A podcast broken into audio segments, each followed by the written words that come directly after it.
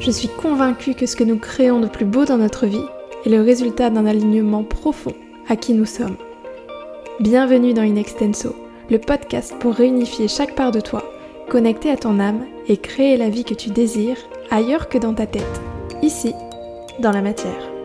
Je suis Anaïs, coach et fée de l'esprit, et ma mission chaque jour est d'accompagner des femmes et des hommes à réveiller leur flamme intérieure, affirmer leur vision et donner vie à leurs désirs dans leur vie et leur entreprise.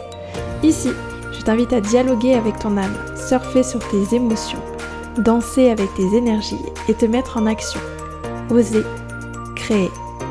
Si tu es prêt, prête à intégrer que tu peux tout créer en étant toi, alors tu es au bon endroit et je te souhaite une belle écoute.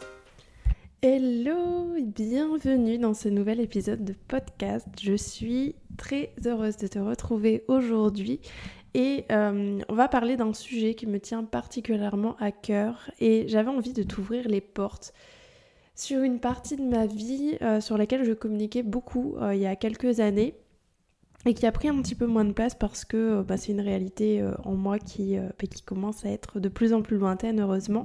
Mais le sujet dont j'ai envie de te parler aujourd'hui, c'est le sujet du burn-out. Donc c'est une sacrée période de vie que j'ai envie de te partager aujourd'hui en espérant ben, que mon parcours puisse peut-être éclairer le tien, puisse trouver résonance dans ce que tu vis ou dans ce que tu as vécu, et donc euh, ben, que par mes mots et par ma voix, euh, je puisse euh, ben, t'accompagner aussi sur ton propre chemin. Donc aujourd'hui, on va parler de ce passage de l'ombre à la lumière, de se perdre pour se retrouver. En fait, c'est important pour moi d'utiliser ce terme-là, du fait de se perdre pour se trouver, parce que quand on vit en burn-out, on peut avoir l'impression ben, que tout s'écroule, qu'on est en train de tout perdre, euh, qu'on a fait des erreurs, qu'on s'est mis dans une situation clairement merdique.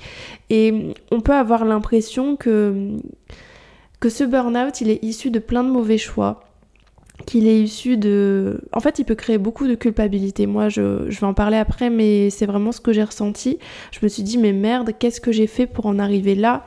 Comment ça a été... Comment c'est possible, en fait, d'en arriver à cet état d'épuisement, de de désespoir, de chaos. Et donc se perdre pour se trouver, euh, c'est mon invitation à travers ce podcast de t'inviter à aller explorer l'ombre pour mieux en révéler la lumière. Et ça, c'est vraiment un des fondements de ma posture, de mon accompagnement, de ma vision de coach et d'accompagnante. Euh, c'est vraiment d'aller explorer sa propre ombre et surtout y mettre beaucoup d'amour, beaucoup de compréhension, euh, beaucoup de bienveillance pour transformer ce qu'on peut transformer, parce que sincèrement, il y a des ombres, elles restent des ombres, mais comment dire, en faire des moteurs en fait, en faire des moteurs, aller se réunifier, se réconcilier avec ces parts-là de nous pour nous donner l'impulsion en fait finalement de revenir à notre lumière, de revenir à notre cœur. Donc pour te recontextualiser, mon burn-out, je l'ai fait en 2018. Mais on va dire que 2018, ça a été euh, le moment de l'explosion parce que dans le burn-out, euh, il y a plusieurs phases. Il y a la phase déjà en amont où on commence à avoir des symptômes, on commence à avoir une certaine charge émotionnelle, une certaine saturation euh, de la fatigue physique, physique pardon, une baisse de l'estime de soi. Donc en fait, on, croit toujours que le burn-out, il y a ce truc un peu sensationnel parce que c'est ce sur quoi on communique de ben oui, tout à coup, je savais plus me lever de mon lit, ou j'ai eu un blackout, ou je suis tombée, et puis machin, etc. et plus rien n'était pareil on, communique beaucoup sur l'explosion du burn-out émotionnel et je vais en parler après parce que c'est une réalité et c'est aussi ce par quoi je suis passée. Mais la réalité, c'est que le burn-out, il commence bien avant. Et justement, si on communiquait un petit peu plus sur tous ces symptômes, euh, sur toutes ces indications en fait qui nous disent attention là, tu vas vriller. Je pense qu'en communiquant davantage sur ça, ça permettrait peut-être à plus de personnes de se dire ok, peut-être que là je suis pas l'article de la mort en train d'exploser de l'intérieur. Mais par contre, je me rends compte que je coche quand même beaucoup de cases. Et est-ce que là, je suis pas en somme en termes de. Enfin, si je suis pas en, en pré-burnout en fait. Je me demande si je suis pas en pré-burnout. Et en même temps, je vous partage ça. J'ai plein de pensées qui me viennent et qui me disent non mais Anaïs, attends, en 2018, c'est pas faute de t'avoir prévenu. Il y a plein de personnes qui m'ont dit attention tu vas faire un burn-out je pense à mon père notamment. Euh, il me le répétait souvent et j'étais là genre mais non t'inquiète. Ça ne m'arrivera pas. Ça n'arrivera pas à Anaïs la toute puissante euh, parce que je suis au-dessus de ça parce que je suis bien plus forte parce que je dois prouver que ça m'arrivera pas. Et euh, parce que dans ma tête à l'époque le burn-out il avait un truc très connoté de faiblesse de ouais c'est pour les fainéants. Vous savez toutes ces croyances un peu ben, populaire ou en tout cas ces, croyances collectives autour du burn-out. Alors ça a beaucoup changé ces derniers temps parce qu'on parle de plus en plus de la santé mentale, de tous ces enjeux, mais euh, il y a encore quelques années, euh, voilà, tu dis que tu avais un burn-out, euh, tu faisais un burn-out, c'est ouais, oui, t'es fainéant. Et ça existe encore d'ailleurs, des personnes qui pensent comme ça, et je pense que si je l'avais pas vécu, alors avec des si on peut faire le monde, mais peut-être si je l'avais pas vécu, j'aurais encore cette vision-là et je serais pas la personne qui vous parle aujourd'hui cette personne-là n'existerait euh, certainement pas.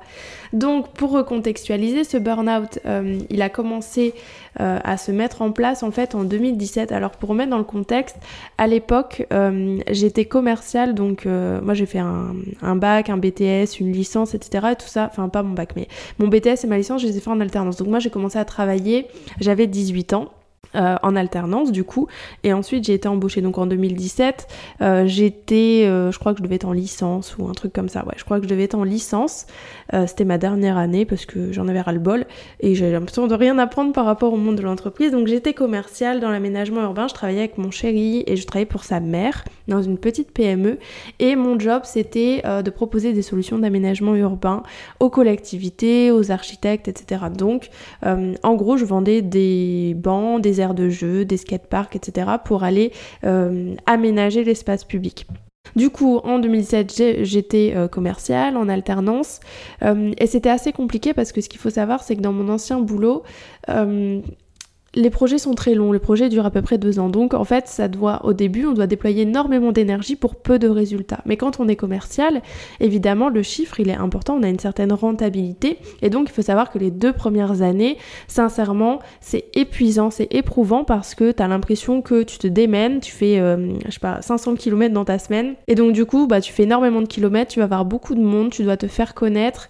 Euh, en tant que femme aussi, dans un domaine d'homme, parce que je travaille avec le BTP, c'était aussi différent. Bref, donc il y, avait, quand même beaucoup de il fallait quand même franchement être euh, courageuse et, en vouloir en fait pour faire sa place et pour se dire ok, il n'y a pas le résultat maintenant mais je crois dans le fait que je pourrais avoir les résultats après. Donc ça a été quand même assez compliqué parce qu'il y avait une pression. Euh, mon chéri qui était arrivé bien avant moi dans l'entreprise, qui avait un poste similaire au mien, donc euh, mes schémas de comparaison, de manque d'estime de soi, etc., ils commençaient déjà à s'implémenter. Euh, le fait de travailler aussi en famille, ça vient réveiller des choses. Le fait de travailler pour ma belle-mère, il y avait bah voilà, des projections, des transferts, sur la figure entre guillemets d'autorité de l'entreprise, sur ma propre relation à ma mère, etc. Donc il y avait beaucoup de choses qui se jouaient. Et là, ça a commencé à être un peu compliqué. Euh, en 2017, c'est une année où c'est plutôt personnellement que ça a été le bordel dans le sens où euh, en 2007 j'entretenais euh, une relation toxique avec euh, une personne de mon entourage à l'époque donc qui, faisait partie d'un de loisirs en fait hein. je, faisais une activité extérieure et puis c'était bah, c'était le, le, prof en fait de cette activité et donc j'étais dans cette relation toxique dans le sens où ma carence d'estime de moi ma ma déconnexion à qui je suis et mon besoin profond et viscéral en fait d'être reconnu a fait que euh, je me suis euh, faite et je me suis laissée, alors il y a une double responsabilité, euh, endoctrinée, c'est-à-dire qu'au fil des années, cette personne-là a commencé à rentrer dans ma tête pour y déposer des idées qui n'étaient pas forcément en accord avec qui je suis. À cette époque-là, il faut savoir que mon entrée dans la vie active, elle était compliquée parce que j'avais beaucoup de réponses, de questions qui étaient sans réponse. J'en sais rien sur la vie, la vie après la mort, etc. Et donc cette personne-là, qui était en fait dans des dérives sectaires religieuses, euh, est rentrée dans ma vie et je pense que par son biais, je me suis dit waouh, cool, cette personne a l'air tellement intelligente, cette personne a l'air tellement, bon bah voilà, tous les, clairement, hein, tous les attributs du gourou euh, qui, qui, se positionne au-dessus, etc. Mais euh, avec tout le process de séduction, bref. Du coup, je me suis dit, waouh, cette personne-là, elle est hyper, hyper intelligente, cool, il doit avoir la vérité, et donc, ben, transmets-moi, je vais apprendre en bon élève que je suis je vais me positionner en élève et puis tu vas m'apprendre la vie et je vais croire tout ce que tu me dis. Donc ça a commencé comme ça et ça a commencé à créer une faille en fait avec les personnes qui m'entouraient parce qu'ils se rendaient bien compte que ben, toute ma réalité était en train de changer, les mots que j'utilisais, mon vocabulaire, mes réflexions, etc. Ça m'appartenait pas en fait, ça lui appartenait à lui parce que c'était un homme en l'occurrence. Euh, et donc du coup c'était assez compliqué parce que ben, en fait on avait beau me mettre en garde ben, j'écoutais pas parce qu'en fait j'étais tellement absorbée par mes blessures, j'étais tellement absorbée par ce, cette chimère en fait, cet objet brillant que j'écoutais pas. Donc il y a eu cette relation toxique qui s'est mise en place, euh, qui a commencé à être euh, de plus en plus euh, profonde en fait, hein, parce que je suis restée trois ans en contact avec cette personne-là, donc ça s'est fait vraiment progressivement. Euh, en parallèle, j'ai connu aussi ben, la maladie, euh, cancer, enfin pas moi personnellement, mais dans ma famille, j'ai connu le deuil. Ça a été une période très compliquée euh, au niveau familial en fait, donc des ruptures, des conflits, des problèmes d'argent. Euh, la maladie, etc. Donc tout ça, bah, en fait, je le prenais, je le prenais en plus de mes études, en plus de mon job, euh, en plus de cette euh, relation, j'avais aussi ben, derrière mon couple à investir aussi comme espace. Donc cette année 2017, elle a commencé à être complexe et j'ai commencé à me poser des questions plus profondes en fait. Je commençais à chercher du sens. L'éveil spirituel était en cours de route, mais je ne le savais pas encore. Et ça me faisait très très très peur. C'est-à-dire que toute l'année 2017, en fait, j'ai tout foutu sous le tapis pour ne rien voir, pour ne rien entendre, pour faire comme si c'était pas là parce que j'étais terrorisée en fait. J'étais en train de m'engager dans une voie. Entre guillemets, mon avenir était tout tracé et ça me rassurait beaucoup. C'est bon, je suis en couple depuis, euh, ben, depuis 2012. Donc là, c'était en 2017, donc depuis 5 ans. Euh, voilà, on, va, on a acheté une maison. Euh, on va se marier, enfin mon chéri voulait pas se marier, mais bref, vous voyez le truc, on va avoir un chien, on va avoir des gosses, et puis je vais travailler toute ma vie dans l'entreprise de ma belle-mère, et puis voilà, tout était bien en fait, tout était sous contrôle, mon mental était ravi parce que tout était sous contrôle, et il avait besoin de ça, besoin de cette sécurité, parce qu'à l'intérieur, sincèrement, j'étais profondément en insécurité, j'étais une jeune femme qui rentrait dans la vie, qui avait quand même beaucoup de responsabilités, au boulot, euh, des responsabilités dans sa vie personnelle aussi, avec tous les, événements euh, que, je vous ai partagés et pour lesquels j'étais quand même partie prenante. Euh, donc en fait, il y avait tout ça et, et en plus de tout ça, j'ai commencé à me dire, mais est-ce que ce job te plaît vraiment? Et pourquoi tu fais ça? Est-ce que ça a vraiment du sens en fait finalement? Donc ça a été une année de négociation. Où je me disais attends, Ok, oui, ça a du sens parce que je travaille euh, dans la collectivité pour du mieux-être. En fait, j'essayais de négocier avec moi, de comprendre le sens qu'il y avait dans ce, dans ce job en me disant oui, mais je travaille avec les enfants euh, et du coup, j'aménage les cours euh, d'école et les enfants y jouent et c'est génial, etc. Mais en fait, j'essayais vraiment de convaincre mon, mon cœur à partir de mon mental et ça fonctionnait pas en fait. Donc bref, j'ai tenu debout, j'ai résisté, puis j'ai continué à avancer. Et donc euh, vient l'année 2018, qui est l'année de tous les changements. Euh, l'année 2018, bah, elle a continué sur sa lancée, sauf que au fil des mois, en fait, je pouvais plus tout mettre sous le tapis. C'est-à-dire que euh, j'ai commencé à avoir des symptômes physiques qui étaient de plus en plus forts. C'est-à-dire ça a commencé par des maux de dos, maux de ventre, euh, j'avais euh, beaucoup d'eczéma. Euh, donc en fait, mon corps entier réagissait, je transpirais beaucoup. En fait, j'avais tellement de poison à l'intérieur qui devait sortir. Et en fait, à ce moment-là, je comprenais pas, je voulais pas comprendre, je voulais pas voir en fait. Donc j'étais là en mode, ok, je vais prendre un doliprane, je transpire, bah, je vais acheter des produits de plus en plus forts, de plus en plus chimiques pour essayer d'amoindrir ça, parce que ça me complexe énormément, euh, quand tu vas voir tes clients et que clairement tu pues la transpiration et que tu as des auréoles, bah t'es pas à l'aise, quoi. Encore plus quand t'es une femme, et une jeune femme, donc euh, je, je comprenais pas trop ce qui m'arrivait, c'était... Bah, c'était pas du tout moi en fait, parce que c'était pas des symptômes que je connaissais. Donc les maux de dos étaient de plus en plus forts. Je commençais à avoir de l'anxiété, des palpitations. Je me réveillais le matin, euh, le cœur qui battait à fond. Euh, j'étais en panique. Euh, donc voilà, j'avais tous ces symptômes-là qui, qui commençaient de plus en plus présents.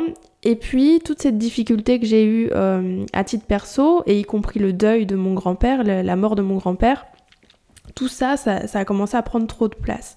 On a eu avec mon chéri des problèmes sur la maison qu'on avait achetée, euh, j'avais des litiges et des, beaucoup de SAV au boulot, donc j'avais l'impression de déployer beaucoup d'efforts pour pas avoir beaucoup de chiffres, et le peu d'affaires et de projets que je créais, il y avait toujours une merde, il y avait toujours un SAV, il y avait toujours un truc qui n'allait pas en fait. Et du coup, je passais énormément d'énergie à solutionner des problèmes, à trouver des solutions. Euh, je manageais aussi deux personnes à l'époque qui n'étaient pas forcément très bien non plus. Euh, et il a commencé euh, ben, à avoir un, une atmosphère en fait qui était négative parce que c'était très compliqué euh, pour chacun dans l'entreprise, en tout cas dans mon pôle, pour moi aussi. Et donc du coup j'essayais entre guillemets de d'être celle sur qui pouvait compter parce qu'à cette époque-là j'étais manager, j'avais deux jeunes qui, avaient mon âge en fait finalement, mais euh, voilà j'avais deux personnes à accompagner en alternance, donc j'étais tutrice je me disais que je pouvais pas foirer, que ces personnes comptaient sur moi et que j'étais garante en fait de leur bien-être dans l'entreprise. J'étais garante de, de leur évolution, de leur épanouissement et j'avais vraiment à cœur de leur transmettre tout ce que j'avais appris au fil de ces années, de les faire évoluer, de les faire grandir. Et j'avais déjà ce truc en moi que, que je transmets aujourd'hui avec mes clients. Mais à l'époque j'étais passionnée par me dire ok quel management je peux incarner pour les accompagner à se déployer etc. Mais à cette époque-là, c'était quand même très compliqué parce que j'avais beaucoup de blessures euh, inconscientes, donc j'étais un peu en pilote automatique. Et donc euh, j'avais beaucoup de mal à déléguer, j'avais beaucoup de crispation, un, perfectionnisme qui était euh, juste terrible, j'en faisais mais dix mille fois trop et à des endroits qui n'étaient pas forcément pertinents. Donc cette année-là, il y a eu tout ça euh, et puis à un moment, je commençais à être vraiment très très mal et je me suis dit, euh, je pars en fait. Donc je suis partie quelques jours à Londres avec ma cousine. Rien que ça, ça c'était en fin d'année, ça a été très compliqué de m'octroyer des jours en fait, de me dire j'ai le droit de partir euh, comme ça et, de partir en voyage quelques jours parce qu'en fait dans ma tête je le méritais pas. Et ça c'est vraiment le process du burn-out, c'est d'en faire toujours plus, de se sentir indigne, de se, sentir non méritant et de se dire bah en fait je suis indigne et, je mérite pas qu'on m'offre des choses. À l'époque, je me souviens, on m'avait proposé une augmentation, je l'avais refusée, quoi. Et donc, il me l'avait donné quand même. Mais euh, tellement je me trouvais nulle, tellement je me disais, mais les chiffres, ils sont pourris, et je suis qu'une merde, et en fait, j'y arriverai jamais, et les autres sont tellement mieux que moi, et Valentin fait tout tellement mieux que moi. Et en fait, j'ai beau me crever à la tâche, ça fonctionne pas, il y a des litiges. En fait, j'étais vraiment dans une spirale hyper négative. Et dans ma vie personnelle, c'était pareil, quoi. J'avais beau déployer énormément d'efforts, bah en fait, derrière, euh, j'avais l'impression que la situation elle évoluait pas de manière positive et donc c'était comme des coups d'épée dans l'eau à tous les niveaux euh, de ma vie. Donc je pars à Londres avec ma cousine, euh, non sans négociation, elle m'a beaucoup aidé à prendre ces jours-là parce que comme je disais, bah, je me disais bah non je mérite pas en fait, je mérite pas de partir parce que je pourrais m'octroyer du plaisir, je pourrais m'octroyer de la joie, du repos uniquement quand j'aurai les résultats. Et ça, c'est l'essence même du burn-out, hein, c'est de se dire, je travaille d'abord, je, respire après. Parce que c'est même pas je profite, c'est juste je respire, quoi. Et donc, je me disais, bah non, non, non. Et, à un moment, euh, mon corps était tellement au bout de sa vie que je me suis dit, ok, j'y vais parce que là, je vais exploser. Et donc, je pars euh, à Londres. Euh, c'est un voyage qui me fait beaucoup de bien. et en même temps, je crois que je prends conscience à ce moment-là d'à quel point je suis mal dans ma vie en fait, à quel point je me sens triste, à quel point je suis lourde, à quel point je suis éteinte. Ouais, c'était une période de je commençais à ouvrir les yeux, je pense, sur euh, sur mon état et en même temps, je savais pas quoi en faire parce que j'étais terrorisée en fait. Donc je me suis dit OK, je vais prendre quelques jours, ça ira mieux, mais le problème était tellement plus profond que ça et à tous les niveaux parce que ce qui était compliqué à cette époque de ma vie, c'est qu'en fait, je n'avais plus aucun ancrage et j'avais plus aucun pilier pour me soutenir ça n'allait pas dans ma vie de famille, euh, ça n'allait pas trop au niveau euh, des, enfin ça n'allait pas au niveau du travail. Euh, dans mes loisirs, bah, j'avais encore cette relation toxique que j'ai arrêtée en fin d'année, mais j'étais encore dedans et elle m'a énormément affectée, voire elle a vraiment détruit une partie de mon estime de moi, de ma capacité à penser, de mon libre arbitre, de mon esprit critique, de l'image que j'avais de moi en tant que femme, etc. Donc ça a énormément, ça m'a énormément fait souffrir. Donc en fait, si ça va pas chez toi, si ça va pas au boulot et que ça va pas dans les loisirs que tu t'accordes, ben en fait à quel moment ça va? Et donc euh, je dis ça avec beaucoup de bienveillance et, et avec tellement de compassion parce qu'à cette époque-là, je me rendais pas compte à quel point c'était la merde dans ma vie et à quel point, ben oui en fait, c'est normal que que t'es sombré quoi. Enfin c'est vraiment ce que j'ai envie de me dire. Mais Anaïs, c'est normal que t'es sombré. Regarde, regarde l'environnement dans lequel t'étais et ça, là, quand je vous parle de la famille, les loisirs, le boulot, ça ne tient pas compte de ma propre relation à moi-même qui était catastrophique en fait. Parce que j'étais extrêmement dure avec moi, j'écoutais pas mon corps, j'étais complètement coupée, dissociée de ce que je ressentais, je rejetais ma sensibilité, je me trouvais nulle, je comprenais pas qu'on puisse m'aimer, je refusais le fait qu'on puisse m'aimer parce que pour moi je voyais rien d'aimable en moi en fait. Et donc bah ça se répercutait aussi. Donc à ce moment-là, on avait beau me mettre en garde, on avait beau essayer de me rassurer, en fait j'étais complètement euh, imperméable à tout ça. Je, refusais quand on me disait de prendre soin de moi, quand on me disait attention, tu vas mal, quand on me disait qu'on m'aimait. Je comprenais pas en fait, je me disais non. Et je me souviens, j'ai eu plusieurs discussions avec mon chéri où je disais mais je comprends pas pourquoi tu m'aimes en fait, dis-moi pourquoi. Et lui, bah, il était complètement perdu, il me dit mais qu'est-ce qu'elle me raconte celle-là? Et, je me dis bah oui, je ne comprends pas. Moi je sais pourquoi je t'aime, mais je comprends pas ce que tu peux me trouver en fait. Je, je, vois pas vraiment. Et à cette époque-là, je ne voyais vraiment pas. C'est-à-dire que c'était le blackout dans ma tête, je comprenais pas quoi. Et donc, euh, fin d'année, euh, je pars à Londres et ensuite euh, vient au monde ma petite nièce Louise, qui a été un, magnifique événement, et je suis très émue de le partager, qui a été un magnifique événement, mais qui m'a créé beaucoup d'émotions. c'était tout nouveau pour moi de me dire waouh, ça y est, en fait, mon frère, il a une petite fille, et je suis tata, et je pense qu'à ce moment-là, je me suis pris une vraie claque en mode ça y est, bah t'es dans la vie d'adulte, les choses changent en fait. Parce qu'à cette époque-là, j'étais tellement dans mes blessures que je voyais encore quasiment uniquement en moi la petite fille blessée, celle qui est perdue, qui rentre dans un monde d'adulte qui va trop vite, qui est, qui est difficile. Euh, et sincèrement, je pense que mon entrée dans la vie d'adulte, elle m'a fait longtemps, et, j'apprends à déconstruire ça, mais elle m'a fait longtemps croire que la vie d'adulte c'était de la merde en fait, que la responsabilité c'était de la merde, que tout était lourd, que tout était dur et que j'allais en chier et que, c'était gris, qu'il n'y avait pas de lumière en fait. Pour moi, la vie d'adulte c'était uniquement de l'ombre. Et donc je m'accrochais beaucoup au passé, euh, c'est un moment aussi où j'idéalisais beaucoup euh, ben, la famille et, où tout commençait à s'effriter, donc je commençais à ouvrir les yeux, sortir du fantasme que je m'étais raconté. Et donc du coup je me suis dit waouh, ok, euh, ça y est, j'ai l'impression d'être adulte et ça me fait peur quoi. Donc la naissance de ma nièce m'a aussi créé énormément de ben, d'amour en fait de, pour ce petit être. Et ça, il faut aussi en parler dans le burn-out, c'est que le burn-out c'est pas uniquement une accumulation, une saturation de votre charge sensible, mais en termes négatifs. Je m'explique. Le burn-out, c'est vraiment ça, c'est vous accumuler, accumuler, accumuler une charge sensible, donc qui peut être émotionnelle, physique, euh, cognitive, sensitive, euh, affective, etc. Donc il y a plein euh, de, comment dire, d'informations qui vous qui vous parviennent de l'extérieur et de l'intérieur qui viennent vous charger en fait émotionnellement. Et donc on parle souvent de ce qui arrive de négatif, mais ce qui est important de dire, c'est que dans le burn-out, il n'y a pas de distinction entre ce qui est positif et ce qui est négatif. C'est-à-dire qu'à un moment, vous êtes tellement surchargé que même un événement agréable, un événement positif, un mariage, une naissance, je sais, sais pas quoi, ça peut profondément venir vous bousculer parce qu'en fait, c'est trop. Il y y a trop d'émotions dans tous les sens. Et donc, même quelque chose d'agréable, ça peut être très difficile à vivre. Et donc, ma nièce arrive au monde, beaucoup d'émotions.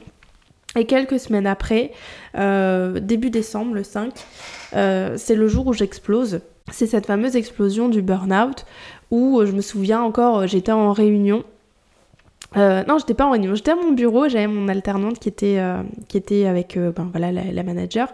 Et donc elle m'appelle et elle me dit Anaïs, ça va pas. Et j'arrive et je vois mon alternante qui était en pleurs. Et je me dis oh là là, merde, qu'est-ce qui se passe? Et je me souviens à ce moment-là, alors en fait, j'étais coupée de toute compassion, coupée de toute empathie, j'étais devenue un robot. Et c'est complètement déroutant en fait quand je sais qui je suis. Je sais que moi je suis un, cœur sur pattes, euh, alors j'ai mes pardons évidemment, mais, mais je suis quelqu'un de profondément empathique qui, bah, qui a à cœur en fait d'accompagner les autres, qui a à cœur de, leur offrir un espace d'écoute. Euh, j'aime le lien, j'aime l'humain, J'aime la co-création, etc. Et, c'est ce que je disais d'ailleurs en début de podcast dans ma relation avec euh, mes alternants. Et à ce moment-là, je me souviens, elle pleurait. Et en fait, mon cœur s'est complètement fermé et, euh, et j'étais infecte en fait. Je pense vraiment que à ce moment-là, j'étais euh, j'étais très dure. Je montrais rien. J'étais cynique. J'étais ouais, franchement. C'est pas une part de moi qui est des mais elle est là, elle existe. Euh, donc ouais, j'étais vraiment cynique. Euh, vous voyez ce truc en mode je fais des blagues, mais en fait il y a un fond de vérité. Euh, ouais, c'était assez, assez lourd. Et je me souviens à un moment, donc ma, ma, collègue me dit mais, mais Anaïs, je, je te reconnais pas, c'est pas toi en fait. Et à ce moment-là, c'est là que tout s'est brisé. Elle est là, mon explosion du burn-out, c'est-à-dire qu'au moment où elle m'a dit c'est pas toi, je te reconnais pas, c'est, je prends souvent cet exemple, c'est comme si elle avait pris une petite aiguille et qu'elle avait juste touché euh, comme une carapace de verre, mais hyper épaisse qu'il y avait autour de moi, et rien qu'avec sa petite aiguille, elle avait touché pile au bon endroit. Et à ce moment-là, j'ai eu l'impression profondément que toute cette carapace, elle s'effondre, tout s'est brisé en mille morceaux. Je me suis sentie m'effondrer en fait vraiment et de toute façon je me suis effondrée euh, à tous les niveaux, euh, physiquement, émotionnellement, j'ai tout relâché en fait, j'étais euh, une loque quoi. Et, en même temps une boule qui, une bombe à retardement.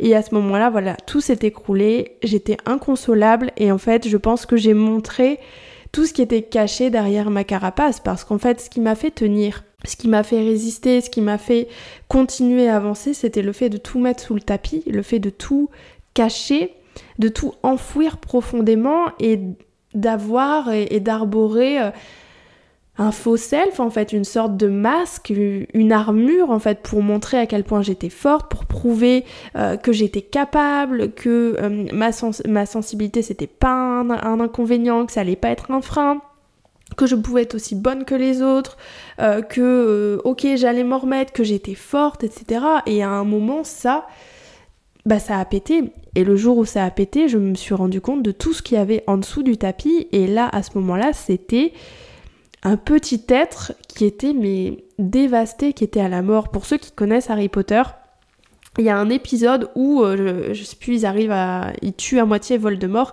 et il devient un, petit truc, euh, un genre de fœtus dégueulasse, plein de sang et tout qui est caché en dessous d'un banc. Et en fait, ça, c'était, c'est vraiment l'image que j'ai de moi à ce moment-là où tout a pété. C'était, euh, waouh, bah en fait, là, oui, ça va pas quoi. Donc je suis rentrée chez moi, j'ai été chez le médecin euh, et, le médecin m'a dit non mais là, euh, je comprends pas pourquoi vous avez attendu en fait. Qu'est-ce qui fait que vous ayez attendu autant de temps? Donc euh, là, je vous mets en arrêt, c'est un burn-out. Et vous allez être en arrêt, je sais plus, elle m'avait mis deux semaines je crois.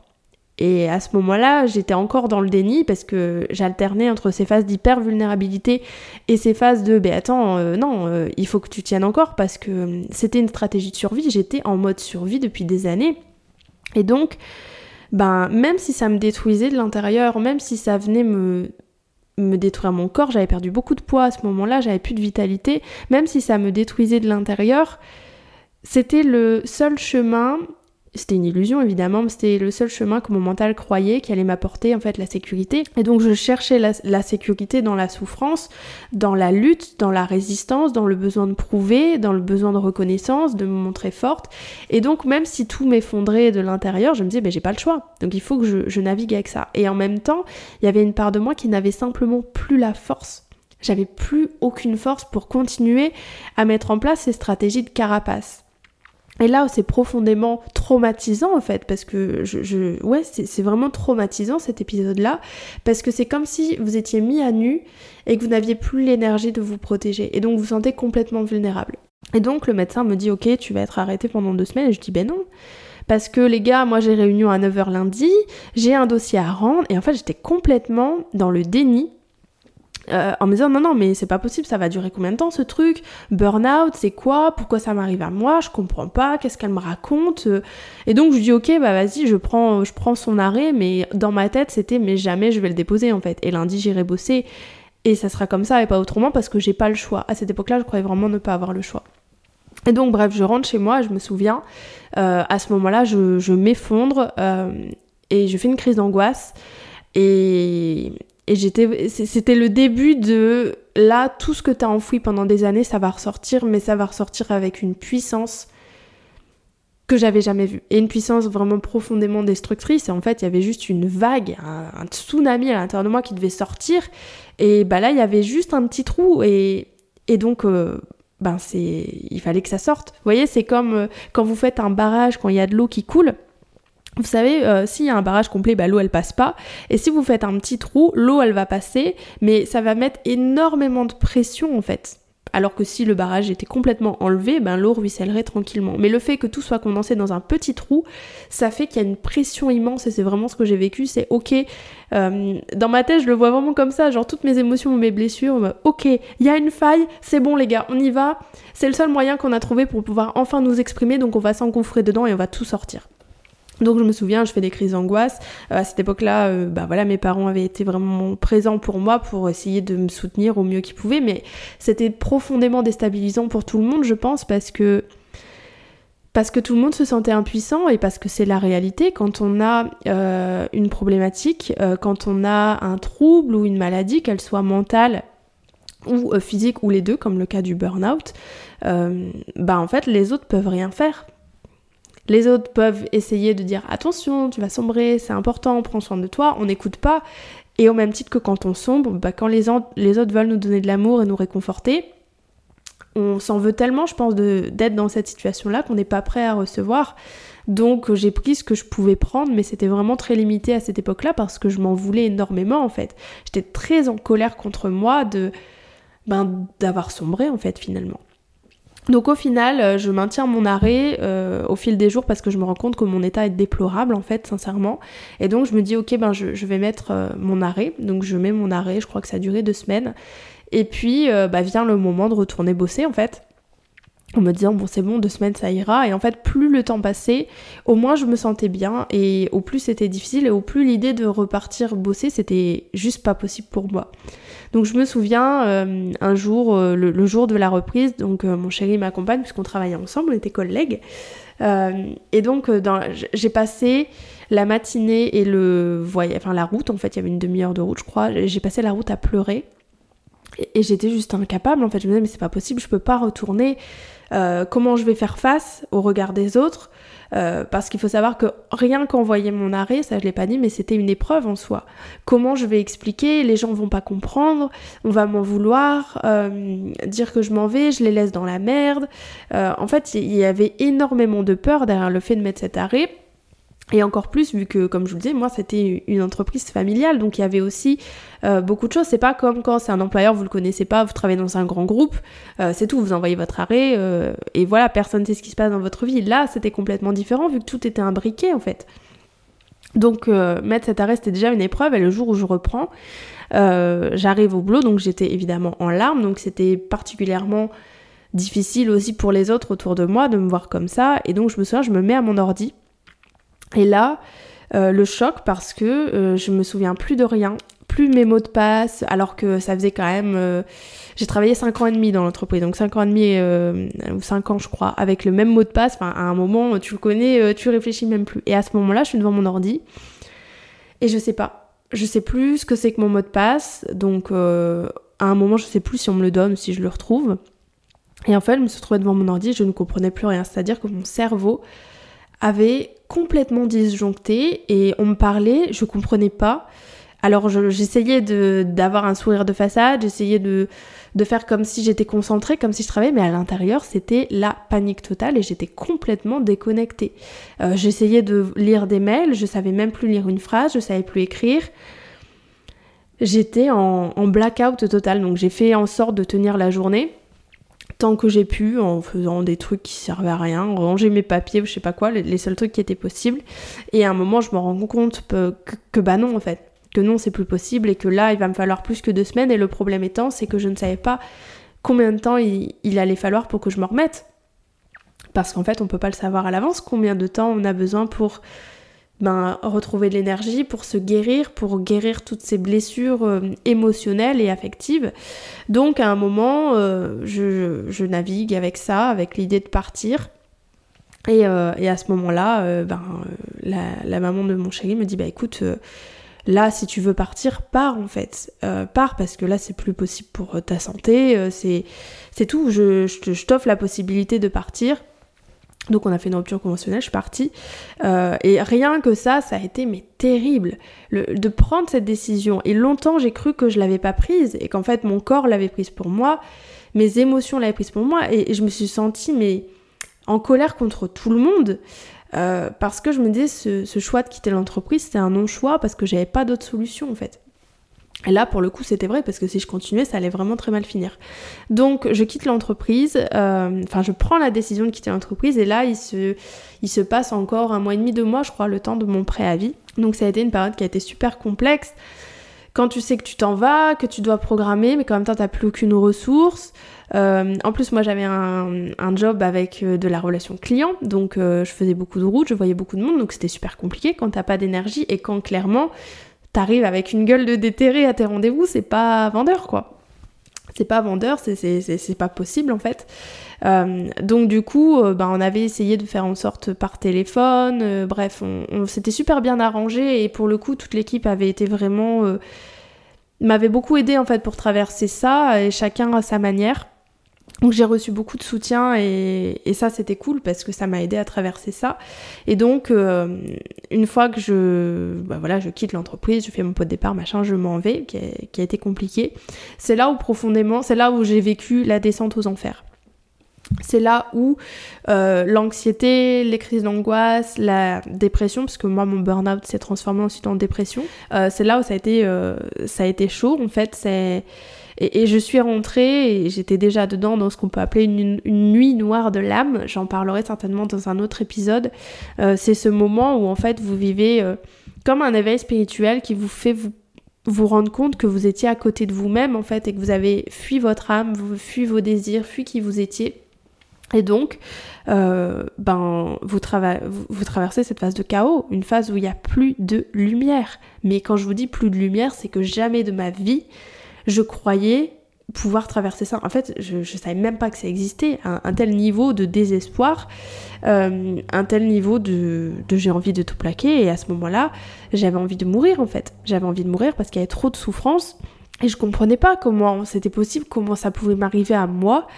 Euh, ça a été compliqué, d'autant que quitter l'entreprise, bah, ça m'a aussi euh, mis face à beaucoup d'insécurité financière, puisqu'à ce moment-là, bah, j'étais, euh, alors j'avais la chance d'avoir le chômage, qu'on avait fait une rupture conventionnelle, mais euh, j'avais très peur du manque d'argent.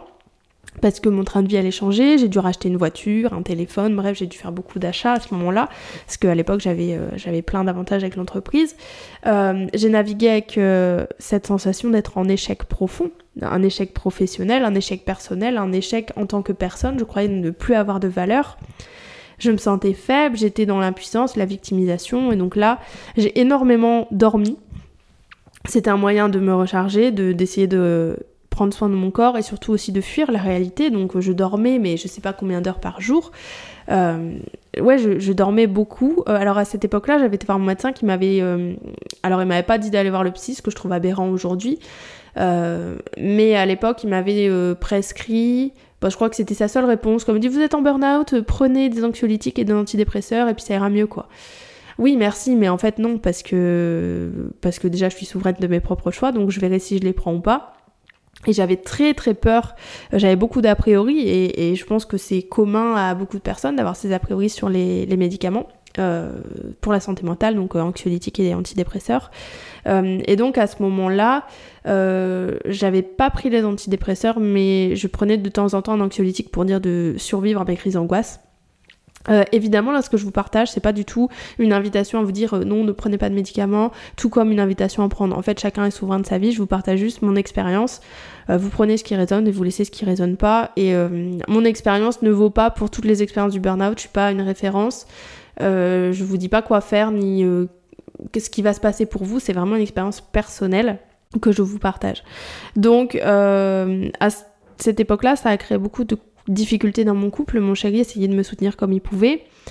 Mais à un moment, ça, on, en parle peu aussi, mais avoir euh, une conjointe ou un conjoint malade, euh, qui, qui, ou qui, qui a un trouble, un trouble mental, etc., c'est très difficile parce que parce qu'à ce moment-là, il y a tellement, je suis tellement un puits de noirceur que mon chéri essaye de lui garder sa lumière. Et à ce moment-là, euh, ben, je me suis rendu compte que j'étais toxique.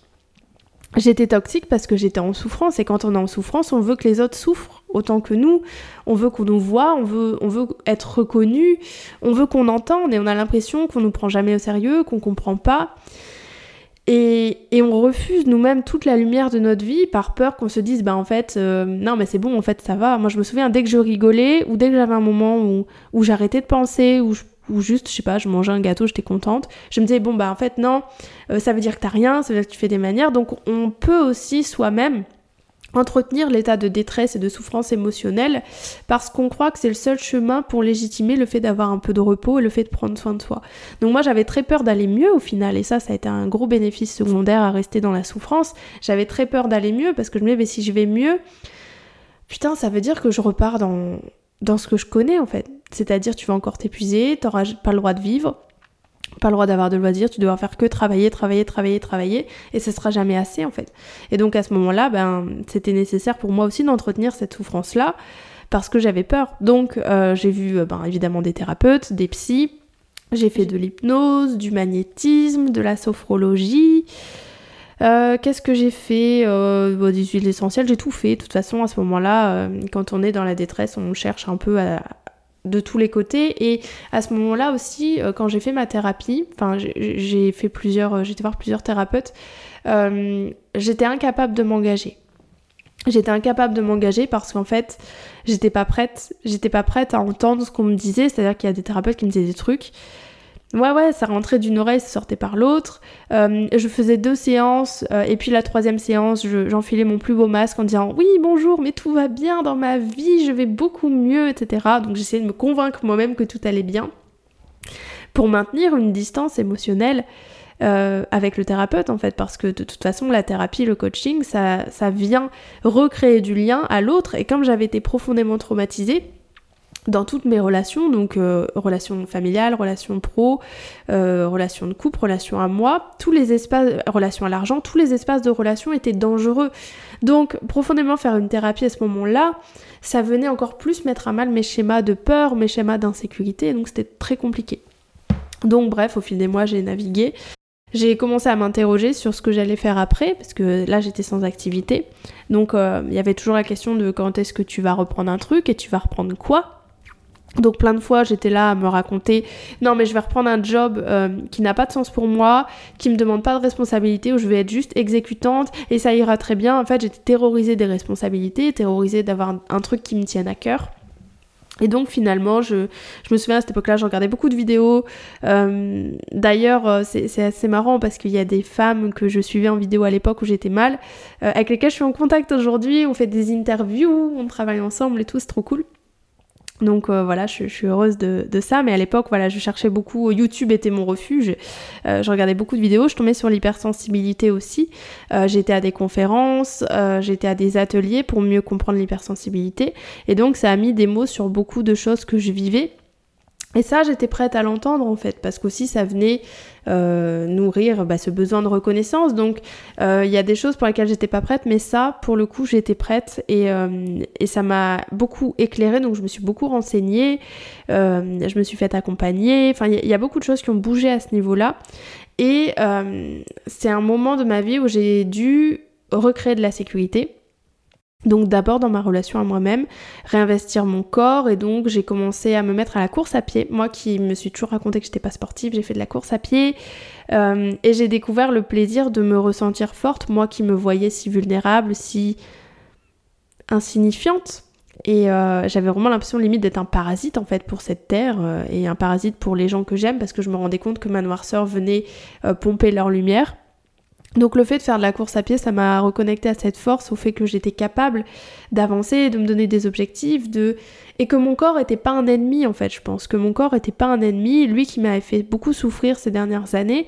Là, il me montrait qu'il pouvait me faire faire des trucs cool et j'ai beaucoup renoué avec la nature du coup vu que je courais en extérieur dans la forêt.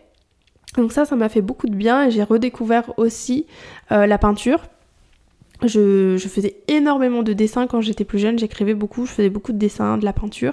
Et donc j'ai renoué avec l'aquarelle. Et ça, ça m'a fait énormément de bien. Je pense que cet espace de créativité, c'est aussi profondément ce qui m'a reconnecté à ma lumière, ce qui m'a reconnecté à qui je suis, à, à ma créativité, à mon énergie de vie en fait finalement. Donc j'ai commencé à peindre. Et donc tout ça s'est mis petit à petit en route. Et à un moment, je me suis dit, waouh, ok. Euh, j'ai envie d'accompagner, je sais pas encore trop quoi, comment, donc je m'interrogeais beaucoup, sophrologie, enfin bref, plein de pratiques. Ah, mais je trouvais pas, j'ai pensé à l'art thérapie, la médiation animale, j'ai pensé à énormément de choses, mais il y avait rien. Je trouvais que tout était enfermant et j'arrivais pas à me, à me cantonner à un métier, en fait, c'était pas c'était pas ce que je voyais pour moi, je me voyais pas faire ma sophro en cabinet. Non, c'était pas moi quoi. Donc j'avais pas toutes les réponses, mais pour autant, tout ce que j'avais appris sur l'hypersensibilité, j'avais à cœur de le transmettre et j'étais prête à recréer du lien, mais uniquement du lien euh, virtuel en fait. Ça a été très euh, progressif le fait de me remettre en confiance dans la relation à l'autre. Donc j'ai créé beaucoup de liens euh, ben, en ligne et à ce moment-là, j'ai créé Talent Hypersensible qui est ensuite devenu mon entreprise qui était à l'origine un blog. Euh, et donc j'ai renoué aussi avec l'écriture, j'ai écrit énormément d'articles de blog, j'ai beaucoup étudié, euh, donc je courais, je peignais, euh, je me suis occupée de ma nièce aussi pendant un mois, elle était toute petite, donc ça aussi ça m'a profondément reconnecté avec le fait que j'étais capable de prendre soin et que j'étais pas cette personne mauvaise, néfaste, cette pourriture en fait que je voyais en moi. Et que bah, quand je me suis retrouvée face à un petit bébé de 5 mois quand j'avais jamais changé une couche, je me suis dit ok meuf, tu vas gérer. Et quand j'ai vu que mon frère et ma belle-sœur me faisaient confiance et ma famille, je me suis dit ouais ok, il y a peut-être de la lumière en moi finalement et peut-être je vais être capable. Et donc tout ça, c'est venu euh, me reconnecter profondément à qui je suis, me remettre un peu en confiance, me reconnecter à l'amour. Et je suis très émue en partageant ça parce que c'est encore tellement vivant en moi, je, me souviens encore tellement de comme c'était. Euh, donc voilà, il y a la course à pied, il y a tout ça. Je crée le blog euh, au mois de mai et donc je continue à peindre. À ce moment-là, je développe une activité d'illustratrice et euh, je vends des, des, illustrations en fait pour enfants. Et justement, la naissance de ma nièce est venue créer ça chez moi. Je me suis dit, waouh! Et si je créais des illustrations sur mesure en fait pour les enfants, pour égayer les chambres, pour que chacun ait son petit univers, sa vibration et, donc du coup, ben, je peignais euh, des, aquarelles sur mesure pour les enfants. Et donc ça m'a aussi reconnecté avec ma capacité à créer de l'argent puisque je les vendais. Et en fait, euh, alors j'étais un peu sur Instagram, mais c'était essentiellement du bouche à oreille. Euh, donc j'avais ma famille qui m'achetait mes créations, qui en parlait, des amis d'amis, machin. je faisais un peu des petits marchés, etc. Et donc je vendais des marque-pages, des illustrations, des trucs sur mesure. Et c'était vachement cool. Et à ce moment-là, je me souviens, j'avais pas envie de choisir entre ma future activité d'accompagnante et l'illustration, je me disais, mais moi j'ai envie de tout faire en fait. Et donc je me suis dit, ok, ben fais tout et vois comment ça se passe. Et donc ça c'était l'été, et puis en octobre, euh, alors avant je me suis formée, j'ai passé un peu des étapes, mais avant je me suis, je me suis formée, je me suis dit, ok, j'ai envie d'être coach, et j'ai pas envie de me cantonner à un métier, donc je vais me former et on verra. Et donc, j'ai pas fait de formation à proprement parler de coach. Je me suis dit, je vais aller me former dans tout ce qui m'intéresse et qui a du sens. Donc, j'ai commencé par une formation en analyse transactionnelle que j'ai adorée parce que ça venait m'apporter beaucoup d'éclairage sur mes relations aux autres et ça m'a profondément aidé dans ma vie. Euh, je me suis formée en posture d'accompagnante, en régulation de l'empathie. Je me suis formée sur le burn-out, euh, la gestion du stress, la pleine conscience. Enfin bref, il y a eu plein, plein de d'outils d'expérimentation, d'exploration que j'ai faites qui m'ont profondément aidé. Et, donc en octobre, je me dis ok c'est bon, je me lance euh, et je commence à accompagner euh, les hypersensibles. À l'époque c'était vraiment ça, donc talent hypersensible est né. Et j'ai commencé à coacher, accompagner. À ce moment-là, ce qui est hyper important de comprendre, c'est que tout n'était pas réglé tout n'était pas du tout réglé. C'est-à-dire que j'avais beaucoup cheminé. Euh, il s'est passé à peu près 9 mois entre le moment où j'ai sombré et le moment où Talent Hypersensible est né. Donc je dis souvent que c'était une renaissance et c'était pas calculé qu'il y ait 9 mois évidemment. Mais ça a été une grosse renaissance et là avec le recul je me dis mais oh, tout s'est passé tellement vite. 9 mois c'est très court quand vous faites un burn-out et quand vous êtes dans, dans la détresse et je me dis waouh j'ai été tellement vite J'aurais pu prendre plus de temps et en même temps, je pense sincèrement que l'entrepreneuriat a eu sa part dans, dans ma guérison. Et ça, c'est très tabou de le dire parce que en tant qu'accompagnant, on est censé avoir tout réglé, euh, on n'est pas censé. Euh, c'est pas utiliser nos clients, mais en tout cas, on est censé être complètement détaché de tout euh, et uniquement, voilà, ben, transmettre machin. Et en fait, c'est pas vrai. C'est pas vrai, la plupart des accompagnants, on est accompagnants parce que nous-mêmes, on a connu l'insécurité du lien, on a connu des épisodes douloureux, euh, on a plongé dans nos noirceurs et nos profondeurs, on a fait preuve de résilience, et ça, à un moment, pour moi, ça fait aussi partie de notre entreprise. Il y a un brin d'ADN de ça, de vibration de ça qui vient dans mon entreprise, et moi, je sais que c'était le cas. Et c'est aussi ce qui m'a fait connecter profondément avec mes clients parce que quand j'en parlais, ils se reconnaissaient parce qu'on avait vécu une réalité qui était similaire. Et ça, c'est tellement tabou dans l'accompagnement, on se dit oui, il faut pas projeter, il faut pas machin, etc. À un moment, Je pense que quand on est honnête envers soi, envers l'autre, et moi c'est à l'époque euh, le, fait de faire cette formation en posture m'avait beaucoup aidé. Quand on est honnête, il y a toujours de la projection, il y a toujours du transfert. Et notre entreprise, elle peut aussi être là pour nous guérir. Alors, pas nos clients en tant que tels, dans le sens oui, il faut qu'ils guérissent, etc. Mais moi, je sais que la relation que j'ai créée avec mes clients, qui est une relation de soutien, d'amour, de lumière, de de sororité euh, quand, il s'agit de femmes, etc., euh, de confiance, parce que mes premières clientes, euh, etc., m'ont fait confiance. Ça, c'est profondément venu recréer de la sécurité dans le lien à l'autre. Et l'espace de l'accompagnement, qu'on soit coaché ou qu'on soit coach, c'est un espace de soins, c'est un espace de guérison et c'est vraiment ma vision. Et je sais qu'à cette époque-là, tout m'a beaucoup... ben, créer mon entreprise m'a beaucoup aidé. Évidemment, j'ai eu beaucoup de peur, évidemment, j'étais terrorisée euh, à l'idée euh, que mes blessures viennent empiéter sur l'autre, que je projette, etc. Tout ça, j'en parlerai peut-être ultérieurement. C'est pas l'objet d'aujourd'hui, mais voilà, tout ça pour dire que euh, il m'a fallu avoir beaucoup de réassurance, et c'est ce que j'ai réussi à faire au fil du temps. Et l'entrepreneuriat était profondément un chemin initiatique pour reconnecter à ma lumière, et ça a été l'étape d'après.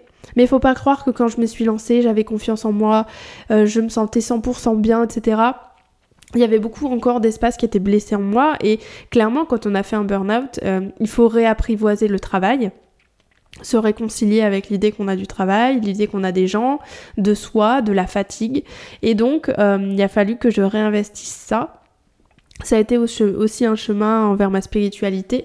je pense que je ferai un autre podcast sur mon parcours spirituel parce qu'il est profondément euh, enchevêtré avec ce que j'ai partagé aujourd'hui. Euh, et puis ensuite, bah voilà, je me suis fait accompagner en sexualité, en sécurité, sur la relation.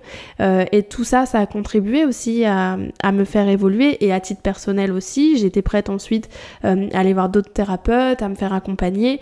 Donc voilà, ça a été un cheminement et aujourd'hui, il y a encore des espaces de moi qui sont blessés et il y en aura qui seront toujours blessés et c'est ok. Ça m'empêche pas d'être une excellente coach, d'accompagner mes clients, mes clientes, euh, de créer du lien, de déployer mon entreprise, d'être heureuse dans ma vie et, c'est ce que ce burn-out m'a appris. C'est justement, je vous ai se perdre pour se retrouver, c'est exactement ça. Et peut-être j'en vivrai d'autres, des moments comme ça de chaos. Alors aujourd'hui, j'ai la chance de l'avoir vécu une fois et donc euh, d'avoir mis beaucoup de conscience sur ce que je veux dans ma vie et donc aujourd'hui j'ai ce, recul là. Mais ça m'a aidé à me reconnecter à ma lumière et si j'avais pas vécu ça j'aurais pu encore foutre toute ma lumière sous le tapis et marcher à côté de ma vie en fait. Donc il y a une part de moi qui est reconnaissante même si sincèrement faut pas le banaliser et je pense qu'on n'est pas obligé euh, d'en chier à ce point pour comprendre mais à cette époque là c'était ma croyance. Donc voilà, j'espère profondément que ce partage pourra euh, bah, venir vous éclairer peut-être trouver des résonances ou euh, ben, mettre de la conscience peut-être sur, euh, sur le burn-out ou ce que vous êtes en train de vivre. il faut savoir que j'ai créé un programme entier dédié à l'accompagnement au burn-out. Euh, donc que j'ai créé en collaboration avec mon amie Jane qui est naturopathe et qui était spécialisée dans l'accompagnement des hypersensibles aussi. Et donc on a créé tout un programme pour euh, vous aider à identifier le burn-out en amont si vous êtes en train de le vivre, à faire un état de lieu de où vous en êtes et à vous aider soit à l'éviter entre guillemets, soit à vous en remettre quand vous avez sombré. Donc c'est profondément un programme soin où on va travailler sur euh, la prise de conscience de ce qui se joue pour vous. On parle beaucoup de physiologie parce que c'est quelque chose dont on parle peu. Donc comprendre en fait ce qui se passe dans votre corps, euh, la baisse de capacité d'attention, euh, le stress, les hormones, etc pour prendre conscience de l'état aussi émotionnel, physique. Donc c'est vraiment un programme qui est holistique. Et donc on reprend en fait chacun des points donc sur l'estime de soi, euh, la saturation, la gestion émotionnelle, euh, le fait d'accueillir sa vulnérabilité, de regarder ses ombres, d'oser ouvrir le cœur. On partage tout ce process là pour vous accompagner en fait à, à vous offrir cet espace de soins, de bien-être, à recréer des fondations solides, remettre au moins un minimum de vitalité en fait. Et l'idée à travers ce burn-out, c'est de euh, dédramatiser ce qui vous arrive, euh, de transmettre une information qui soit juste, parce qu'on peut lire beaucoup de choses sur le sujet. Et donc, étant passé par là, je vous partage beaucoup aussi de ce que j'ai vécu et de ce que j'ai appris aussi dans mes formations euh, sur le stress et le burn-out. Donc, il y a vraiment comme un éclairage qui va pouvoir vous rassurer. Parce qu'une des questions qu'on se pose quand on vit ça, c'est putain, est-ce que c'est normal? Est-ce que euh, ce que je vis, euh, c'est ok? Et, en fait, ce programme-là, il va aussi peut-être pouvoir vous aider à faire des liens à travers des choses dont vous n'aviez pas conscience qu'il y avait un lien. Du genre, ah bah tiens, dans telle situation, je me sens comme ça. Ah, mais en fait, c'est peut-être entre guillemets une comorbidité, une comorbidité, je crois que c'est ça. Ouais, bon bref, vous avez compris, euh, de, du burn-out en fait. Et, vous comprenez que c'est un tout, c'est pour ça que cette vision holistique est très puissante. Et on vous accompagne avec Jen à mettre beaucoup plus d'amour, de lumière, de soins, là où habituellement vous mettiez des coups de fouet, du jugement, de la colère, de la culpabilité, de la honte. Donc c'est euh, un programme en ligne euh, avec des vidéos. On vous, on vous accompagne avec des programmes de, enfin des vidéos de coaching et des vidéos de naturopathie. Donc vous pouvez vraiment euh, allier les deux. Euh, ce programme il est disponible sur mon site internet, je vous mettrai le lien dans la description de l'article. Euh, et puis si vous avez des questions, surtout n'hésitez pas à m'écrire. Et si tu as envie de travailler avec moi en direct, euh, en visio, d'avoir accès à mon énergie, euh, on peut travailler ensemble en coaching individuel. Je propose le coaching quintessence. Donc il y a un coaching de deux ou quatre mois, mais en général ça dure un petit peu plus, qui est vraiment un coaching structurel euh, au sein duquel on va travailler vraiment sur ta sécurité intérieure, la reconnexion à ta lumière, la reconnexion au plaisir, la déconstruction des schémas de lutte, de peur, de manque, etc. Donc c'est vraiment un programme euh, en tout cas un coaching individuel profondément de reconnexion à l'espace du cœur, donc je te mettrai le lien. Et enfin, si tu as envie euh, de baigner dans une énergie de groupe, euh, de te réconcilier dans le lien à l'autre aussi à travers l'expérimentation d'un nouvel espace relationnel, je t'invite euh, vraiment à rejoindre mon programme, mon mastermind souveraine. Euh, les portes vont ouvrir au mois de mai. Elles ouvrent une à deux fois par an max. Euh, là, c'est la troisième session. Je suis hyper heureuse de t'annoncer qu'elle va bientôt ouvrir. Et donc là, c'est un programme complet où on va travailler sur cinq axes. la sécurité intérieure, donc la physiologie. on va parler des blessures. on va parler du schéma de stress. On va parler des schémas répétitifs, etc. Donc pour vraiment aller recréer de l'ancrage et de la sécurité en toi, si tu as peur, si tu as de l'anxiété, etc. On travaille ensuite sur le biais des émotions, où là on va euh, aller apprendre à reconnecter à ses émotions, à les déployer, euh, à développer son intelligence émotionnelle pour faire des choix qui soient alignés. On travaille ensuite sur l'état d'esprit pour que euh, tu te connaisses mieux, que tu saches euh, t'aligner à qui tu es, que tu puisses te révéler, mieux te découvrir, avoir accès à ta lumière. On travaille sur l'aspect des relations pour créer de belles relations aux autres et venir te resécuriser et recoder différentes euh, approches des relations, dans le sens l'autre peut être une ressource, l'autre peut m'apporter de l'amour, je peux donner de l'amour, etc. Et le dernier module, et pas des moindres, que j'adore, c'est le module sur la reconnexion à ta magie en tant que femme puisque c'est un programme 100% féminin. Et donc là, on va reconnecter à ton intuition, euh, à ta lumière, à ta contribution au monde, à ce qui a du sens pour toi, à tes rêves, à ta vision et donc à tout ce qui te dépasse et qui va créer du sens en fait dans ta vie. Donc c'est un euh, coaching qui dure entre 4 et 6 mois euh, en cercle de femmes avec des masterclass, tu as un programme en autonomie, euh, des méditations, on se voit toutes les 2-3 semaines, on échange sur WhatsApp, enfin voilà, il y a vraiment ce, ce côté cocon qui crée vraiment une communauté où tu pourras échanger aussi avec les autres femmes qui ont fait souveraine pour te sentir soutenue. Donc voilà ce que je peux te proposer si tu as envie de davantage de sécurité avec toi, de reconnexion à ton cœur et à ta lumière. Je t'embrasse très fort et je te dis à plus tard.